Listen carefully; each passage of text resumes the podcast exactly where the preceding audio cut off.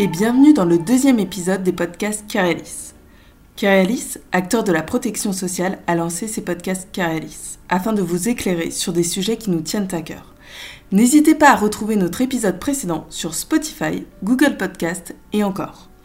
Notre nouvel épisode est consacré aux risques psychosociaux au travail auxquels sont exposés notamment les cabinets d'avocats. Pour nous éclairer sur ce sujet, j'ai le plaisir d'accueillir Jean-Claude Delgen, économiste et fondateur du cabinet Technologia. Bonjour Monsieur Delgen, pourriez-vous nous présenter en quelques mots le cabinet Technologia? Bonjour, merci de, cet euh, entretien. Technologia est un cabinet qui est spécialisé donc euh, en prévention des risques professionnels, qui a une, euh, plus de 30 ans maintenant, qui a réalisé un grand nombre de, missions un peu compliquées, complexes, comme des missions sur la prévention et la résorption des crises suicidaires. on réalise à peu près 300 à 400 missions par an. on essaye de travailler en mode laboratoire, c'est-à-dire de faire en sorte d'avoir une démarche pluridisciplinaire.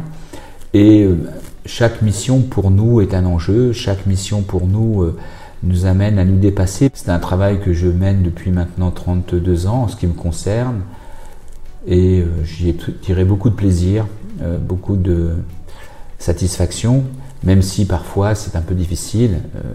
écouter des gens qui vont parfois pas très bien, c'est pas toujours simple.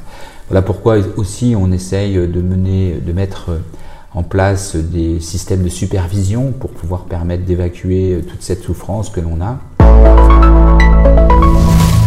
Merci. Vous avez parlé de souffrance, de risque professionnel. Est-ce que vous pourriez définir un peu surtout la notion de risque professionnel? Alors ce qu'il faut comprendre, c'est que le travail est très important dans la vie euh, des, êtres humains. C'est d'ailleurs le premier vecteur aujourd'hui d'intégration avec la famille.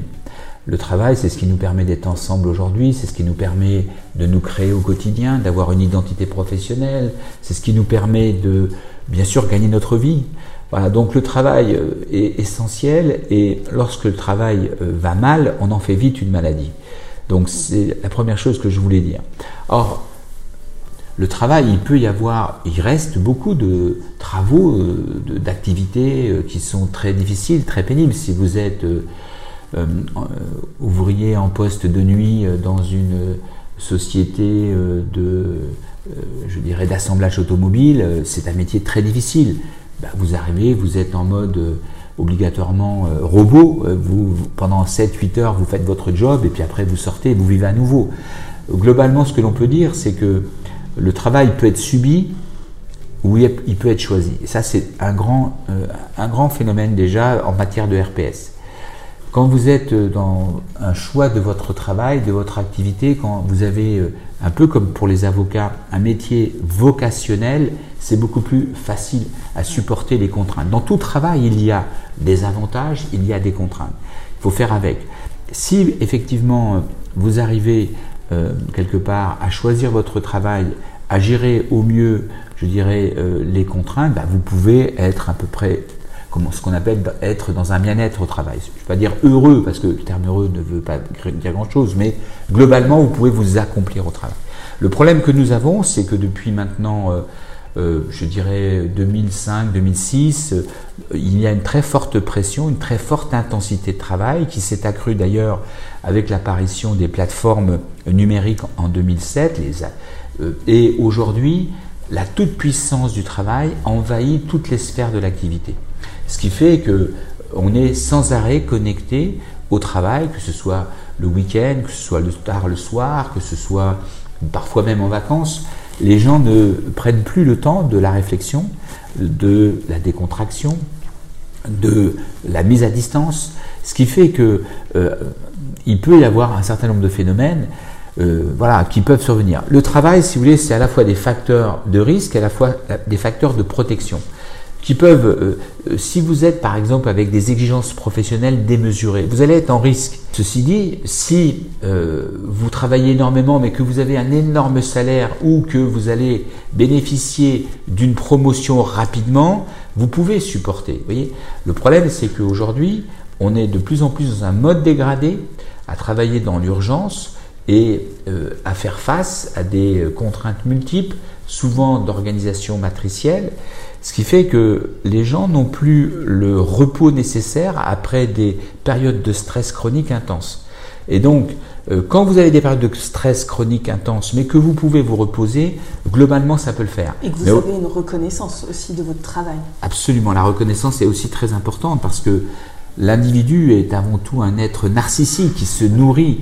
Euh, alors attention, il faut faire attention aussi parce qu'il y a des personnalités, ce qu'on appelle égocentrées, qui euh, sont incapables de supporter, et on le voit aujourd'hui un peu dans, dans nos métiers, puisque très souvent, y compris avec les enfants rois, les enfants quelquefois tyrans, l'éducation qu'on a donnée euh, aux jeunes générations, on a des personnes qui supportent de moins en moins, euh, je dirais, le, le, contrôle ou tout au moins les, les, euh, les remarques du management. Donc ça, c'est un vrai, un vrai sujet. Donc ce qu'on appelle, ce qu'on appelle des, le, côté narcissique, le côté difficile. Mais bon, globalement, quand, le, quand vous êtes dans un univers professionnel, que vous donnez le meilleur de vous-même et que vous avez en retour un bon niveau de reconnaissance, que ce soit financière, que ce soit symbolique, enfin, bon, globalement ça le fait. Voilà, c'est ça qu'il faut retenir. Et alors pour les cabinets d'avocats justement, puisque c'est le cœur de cible de Kirelis, est-ce qu'il y a des, facteurs euh, de risque professionnel qui sont, euh, qui sont différents par rapport à une autre profession, puisque vous l'avez un petit peu évoqué euh? Alors, chez les avocats, ce qu'on a, premièrement, globalement, une, une profession qui est sinistrée. Il faut dire les choses comme elles sont. Une étude qui a été publiée l'an dernier par le Conseil national des barreaux a montré que 28% des euh, avocats voulaient quitter euh, cette profession, que 6% euh, étaient prêts à, je dirais, prendre leur retraite, leur retraite ou 5% fermer le cabinet. Donc on est à globalement quasiment un avocat sur deux qui est dans une lassitude nommé travail. Vous voyez, donc cette lassitude nommée travail chez les avocats, elle est quand même très importante. Pourquoi Parce que, premièrement, pour être avocat, il faut faire des études supérieures qui sont difficiles. Vous avez euh, je dirais, euh, une, un investissement très lourd.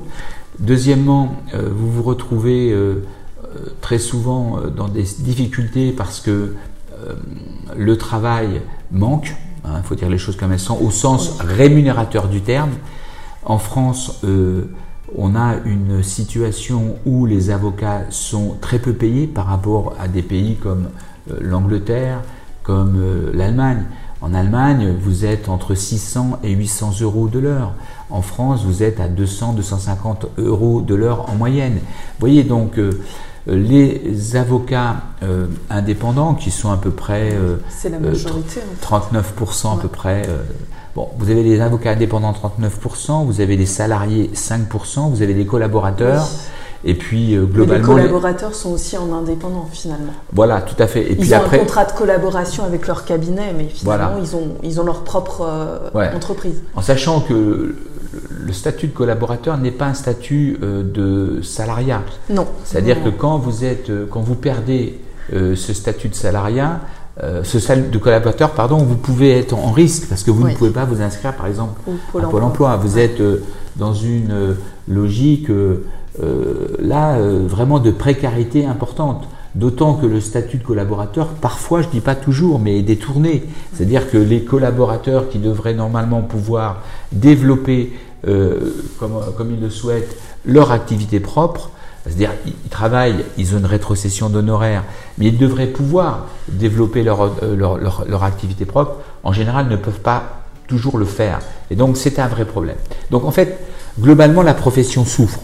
Elle souffre parce que, encore une fois, euh, elle est euh, mal rémunérée. Euh, les clients sont assez mal éduqués, il faut dire les choses comme elles sont. vous avez, quand vous payez 600 euros, par exemple, aux Pays-Bas ou en Allemagne, bah, vous faites attention parce que le temps coûte cher. Et, donc, euh, vous amenez pas votre dossier dans, dans, une boîte à carton en demandant euh, à, l'avocat de s'occuper de tout. Vous êtes euh, dans une logique où vous allez tout ordonner pour gagner du temps, pour éviter, je dirais, de faire perdre du temps à l'avocat. En France, c'est très différent. En France, chacun se déverse sur l'avocat. Il n'y a pas d'éducation. Il y a, y compris, des problèmes pour se faire payer. Enfin, il y a une, éducation à faire des clients. C'est un vrai sujet. Euh, les avocats sont euh, très euh, souvent à perdre du temps dans un administratif qui n'est pas, qui ne devrait pas avoir lieu, soit les relances pour les factures, que ce soit le traitement des papiers qui sont mal ordonnés, etc. Donc là, il y a un vrai sujet. Globalement, donc, pour revenir à la, sur le fond, on voit que c'est une profession qui travaille énormément euh, qui ne choisit pas en fait ses rythmes de travail. Quand vous êtes euh, avocat pénaliste, euh, vous êtes tenu, par exemple, si vous avez un client qui est mis en garde à vue, bah, même si vous avez le soir un repas prévu avec des amis, bah, vous allez partir aussitôt pour pouvoir l'assister. Vous y êtes obligé.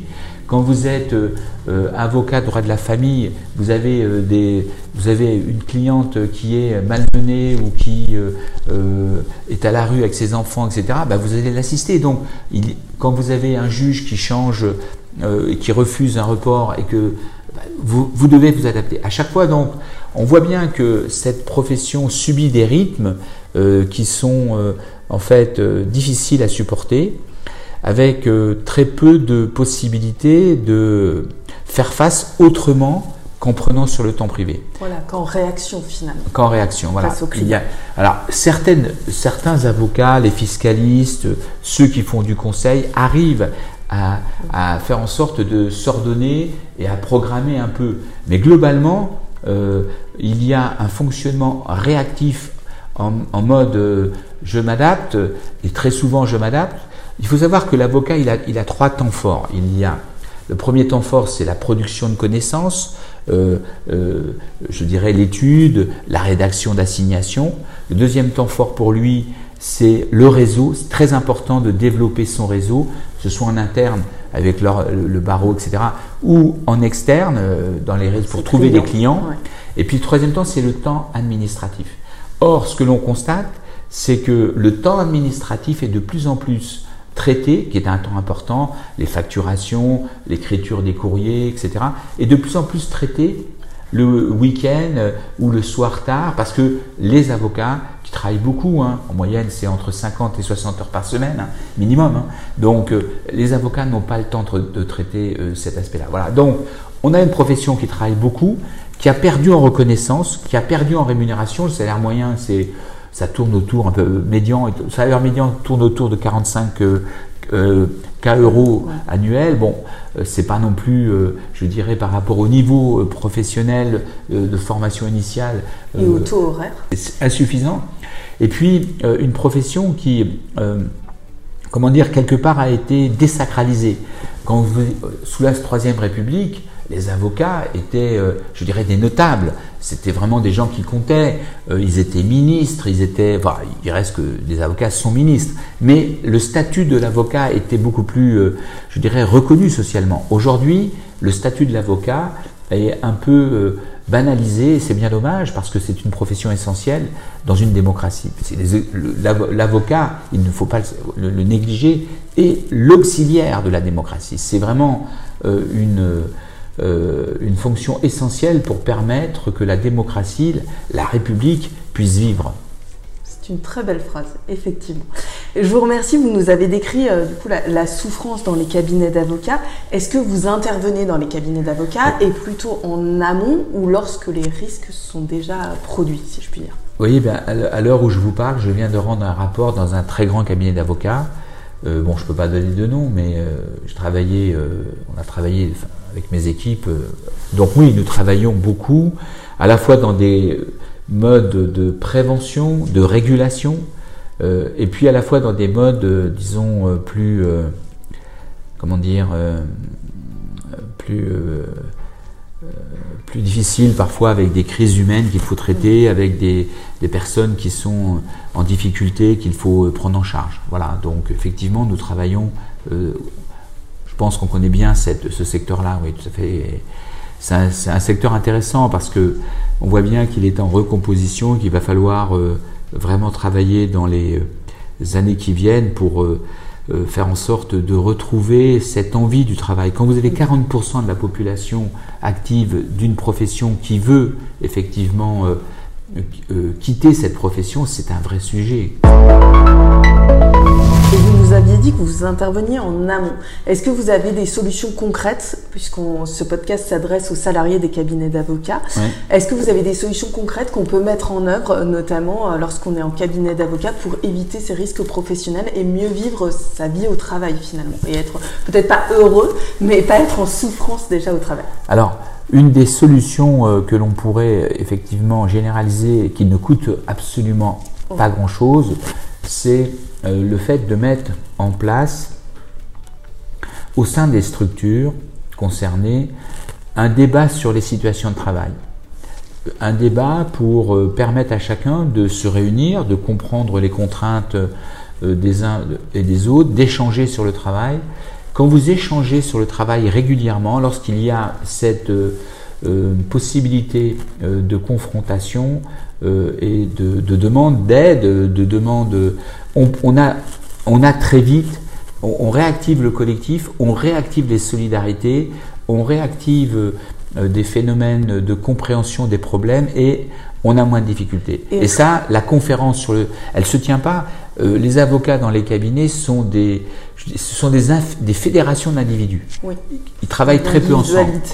D'autant que, par exemple, l'avocat majeur, en fait, celui qui est le, sponsor en fait des autres avocats est très souvent peu disponible. Il passe son temps euh, dans, les audiences, il va finir vers 18h et effectivement il va pouvoir par exemple superviser euh, des avocats qui vont arriver, mais très tard le soir, à partir de 18-19 h Donc euh, cette pression des rythmes sociaux de la justice retombe y compris sur le collectif. Donc c'est pour ça que nous, ce que l'on voit, c'est que très souvent déjà quand on parle on, échange dans le respect, dans la critique positive, dans l'esprit de construction, c'est déjà véritablement une nette amélioration. Et quand vous dites régulièrement, c'est une fois par semaine, une fois tous les Au moins deux, fois par mois, au moins minimum. Deux fois par mois avec une conférence euh, pour pouvoir euh, traiter les problèmes, les, faire apparaître, éviter que les gens ne soient isolés, trouver des solutions adaptées. Quand les gens sont trop en charrette, comment on les aide,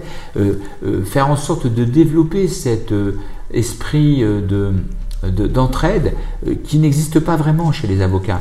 Il faut développer cet esprit du collectif. Quand vous avez cela, ça fonctionne bien. Après, euh, régulièrement, peut-être euh, mettre en place des, des, comment dire, des formations adaptées. En fait, les avocats ne sont absolument pas formés dans leur parcours au management. Ils se retrouvent dans des situations où ils vont être amenés à prendre des responsabilités, à animer des collectifs, à faire travailler les gens sans y être préparés. Et donc, le management, ça s'apprend en fait. C'est pas inné.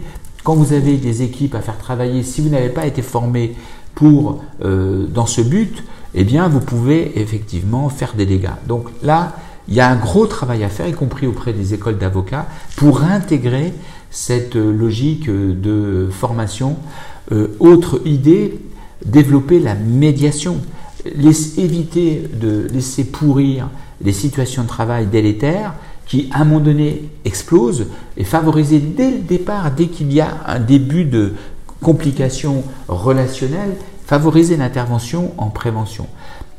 La, prévention, la médiation est de ce point de vue-là très intéressante parce qu'elle permet à deux personnes, voire plus, euh, de rétablir le dialogue entre elles et en rétablissant le dialogue entre elles, de, euh, je dirais, traiter les problèmes auxquels elles sont confrontées. Mm. Donc la médiation préventive en amont est quelque chose de très intéressant à développer, comme on l'a dans d'autres pays, par exemple au Canada, ou je dirais dans les pays scandinaves. Nous, nous sommes très en retard euh, par rapport à cela. Euh, autre aspect, travailler en, en donnant bien les règles précises de fonctionnement qui doivent être ceux des collectifs de travail. C'est-à-dire euh, pas, euh, je dirais, de harcèlement sexuel, pas d'agression sexuelle, pas de harcèlement moral, euh, des logiques, je dirais, de sanctions et je dirais bien identifiées pour donner un cadre dès le départ et éviter un certain nombre de difficultés qui peuvent surgir parce que tout, elles n'ont pas du tout été anticipées, elles on n'a pas travaillé sur ces questions-là et donc à un moment donné, eh bien, elles surgissent parce que les exigences professionnelles aujourd'hui, en particulier des jeunes générations, ne sont absolument pas les mêmes que celle d'il y a 10 ou 15 ans.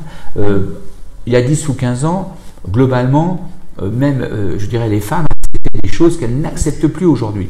Or, ce métier est très fortement aussi sexué au sens négatif du terme, c'est-à-dire que euh, l'apparence, la séduction, le, le, côté genré euh, apparaît beaucoup. Hein. donc dans les promotions, dans les interventions, dans euh, bah non, non, je vais au tribunal, non, non, je vais plutôt prendre X, ça, ça, le fera mieux, ça le fera plus. Vous voyez, bon, voilà. Donc, avec des intégrations, je dirais, de dimensions qui n'auraient pas lieu d'être. Voilà, donc il y a tout un travail qui est en train de se mener, qui est très positif, hein, de ce point de vue-là, la réflexion.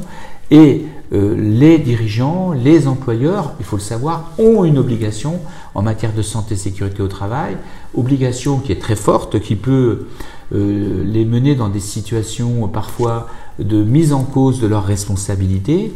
Et donc, pour éviter d'être mis en cause, ils doivent à la fois informer, former euh, et réduire les risques quand ils apparaissent ils doivent effectivement euh, euh, mettre en place des mécanismes qui sont par exemple l'évaluation régulière des risques professionnels. Effectivement, on a vu du coup les, facteurs de souffrance au travail. Et on va maintenant euh, prendre une autre dimension avec la crise sanitaire que l'on connaît depuis un peu plus d'un an maintenant. On sait que les salariés des, cabinets d'avocats, pour une bonne partie, ont été mis en télétravail. Euh, justement, comment on manage les gens en télétravail? Est-ce que c'est un facteur aussi de risque professionnel aggravant? Comment les salariés des cabinets d'avocats peuvent vivre ce télétravail? Alors déjà, ce qu'il faut comprendre, c'est que la crise a eu un très gros effets sur les flux d'activité. Par exemple, euh, prenons un exemple, les, avocats qui travaillent dans le secteur automobile, il y a eu beaucoup moins d'actions de la... Enfin, c'est tant mieux, mais il y a moins de dossiers pour eux, vous voyez. Euh, alors, le seul secteur qui est un peu cru, c'est le droit familial avec les violences, malheureusement, qu'on a constatées. Mais ou sinon, les divorces. Ou les divorces. Voilà. Mais euh, globalement, ce que l'on peut dire, c'est que en, matière pénale, par exemple, il y a eu beaucoup moins de cambriolage puisque les gens étaient chez eux. Et donc, euh, donc, il y a eu moins de travail pour les avocats. Il y a eu une situation aussi de ralentissement économique euh, qui a fait que sur le, versant des affaires, le corporate, etc., l'activité s'est écroulée. Et les avocats ont été vraiment dans une situation d'apnée professionnelle pendant trois ou quatre mois. Hein. Après, euh, sur la question de l'adaptation au télétravail, oui, on a vu que le télétravail a permis euh, de maintenir un flux euh, d'activité, un flux d'échanges en évitant la contamination, et c'est heureux. Après, certaines personnes n'y étaient pas vraiment préparées, avaient besoin de soutien. Quand vous êtes jeune avocat, que vous que vous rentrez dans, la profession euh, même si vous avez le soutien des de données, même si vous avez le, les, manuels auprès de vous, parfois euh, c'est mieux quand même d'être dans un collectif. Voilà, donc euh, là il y a eu des difficultés. Et puis, encore une fois, le télétravail est un mode qui doit être pensé entre l'activité en présentiel et l'activité en distanciel. Et lorsqu'on est sans cesse en distanciel, on perd à la fois en communication et à la fois en intelligence euh, collective et à la fois en créativité, hein, puisque tout, je dirais, le propos informel euh, disparaît. Donc attention. Et enfin, euh, le distanciel peut conduire à se mettre en risque parce que le distanciel euh, vous éloigne des centres de décision. Les centres de décision, ils demeurent en fait. Hein. les, associés, euh, le noyau dur décisionnel dans les cabinets, ils demeurent. Mais si vous êtes trop éloigné, eh bien, vous n'allez pas forcément bénéficier des augmentations auxquelles vous auriez pu prétendre. Vous n'allez pas forcément bénéficier des meilleurs dossiers. Et puis, euh, très souvent, s'il y a des réductions d'effectifs, vous en serez victime. Donc, le, travail, le télétravail, moi j'y suis favorable à une, voire deux journées par semaine, mais pas plus. Et là, on est dans un contexte justement de déconfinement, de retour au travail. Et on sait que certains salariés ou certains collaborateurs même peuvent être atteints du syndrome de la cabane, hein, qui consiste à, rester chez soi finalement et à couper toutes les interactions. Qu'est-ce que vous préconisez justement pour des gens qui, seraient un petit peu en, souffrance euh, et en matière de retour euh, dans les cabinets d'avocats? Alors deux choses qu'on a constatées, euh, ça c'est un effet très positif du télétravail, c'est que lorsqu'il y avait des effets délétères dans une relation, c'est-à-dire que soit des tensions très fortes, soit même du harcèlement. Le fait d'être en distanciel, ça a permis de baisser, je dirais, la tension et donc d'apaiser. Et donc, euh, ça, c'est à côté très positif du travail. Et donc, ces personnes-là, qui, ont, qui étaient un peu malmenées au travail, elles ont du mal à revenir, ça c'est clair. Hein. Après, vous avez celles qui ont réussi ou qui se sont installées dans une zone de confort. Pas forcément positive pour elles à long terme. Ces personnes-là, il faut effectivement les amener à travailler. Donc, euh, il faut être, comment dire, dans une logique euh, pragmatique, euh, avec la définition d'une soit d'un accord d'entreprise quand il y a des représentants du personnel, soit euh, je dirais, une charte sur le télétravail euh, euh, qui, doit être élaborée par l'employeur pour préciser les règles, et puis après, progressivement, d'une manière, comment dire, non coercitive, il faut amener les gens à revenir sur le lieu de travail. Alors après, à partir du moment où vous allez avoir un retour, en, en général, euh, nous, ce que l'on voit dans, différents secteurs, c'est que globalement, ça revient. Globalement, ça revient. Les gens reviennent au travail. Les gens sont. D'ailleurs, certaines personnes, en particulier les jeunes, veulent revenir au travail. Les jeunes, on, a une vision parfois un peu tronquée, mais c'est faux. Toutes les études montrent que les jeunes souffrent de ne pas être en milieu professionnel parce que interaction interaction et puis intégration progression etc ils sont les étroits eux-mêmes donc euh, et très souvent, ils ont souffert pour accéder au milieu professionnel. Donc les jeunes veulent revenir au télétravail. Donc oui, il faut mettre un cadre, bien euh, l'expliciter, bien, euh, euh, comment dire, en informer tout le monde, donner peut-être une phase d'adaptation et puis faire preuve de, je dirais, d'entraide, de bienveillance pour permettre à chacun de reprendre sa place au sein du collectif vais terminer euh, donc sur cette note d'optimisme, hein, sur cette belle note. Je vous remercie, Monsieur Delgen, pour votre éclairage sur le risque professionnel, sur ce sujet qui est au cœur de l'actualité et notamment dans les cabinets d'avocats. Je profite également de ce podcast pour rappeler aux clients Carialis qu'ils disposent en tant qu'avocat d'un service qui s'appelle Préventelis, qui permet d'évaluer les risques professionnels et notamment de les adapter euh, pour euh, les évaluer au sein de leur propre cabinet d'avocats. Via ce service, ils pourront rédiger un document euh, unique d'évaluation des risques professionnels, DUERP. Et également pour les salariés des cabinets d'avocats, les salariés disposent d'un service euh, qui s'appelle Pluridis, qui est un service d'écoute et de soutien psychologique pour accompagner les salariés des cabinets d'avocats à la fois dans des difficultés d'ordre professionnel et ou personnel. Et ce service est accessible 24 heures sur 24 et 7 jours sur 7. Des praticiens qualifiés sont à votre écoute et répondent à toutes vos questions ou toutes vos interrogations. Merci pour votre écoute, restez connectés et suivez-nous sur les réseaux sociaux pour ne pas manquer le prochain épisode. Retrouvez-nous sur Google Podcast, Spotify et la plateforme d'écoute Encore. À bientôt pour un prochain épisode.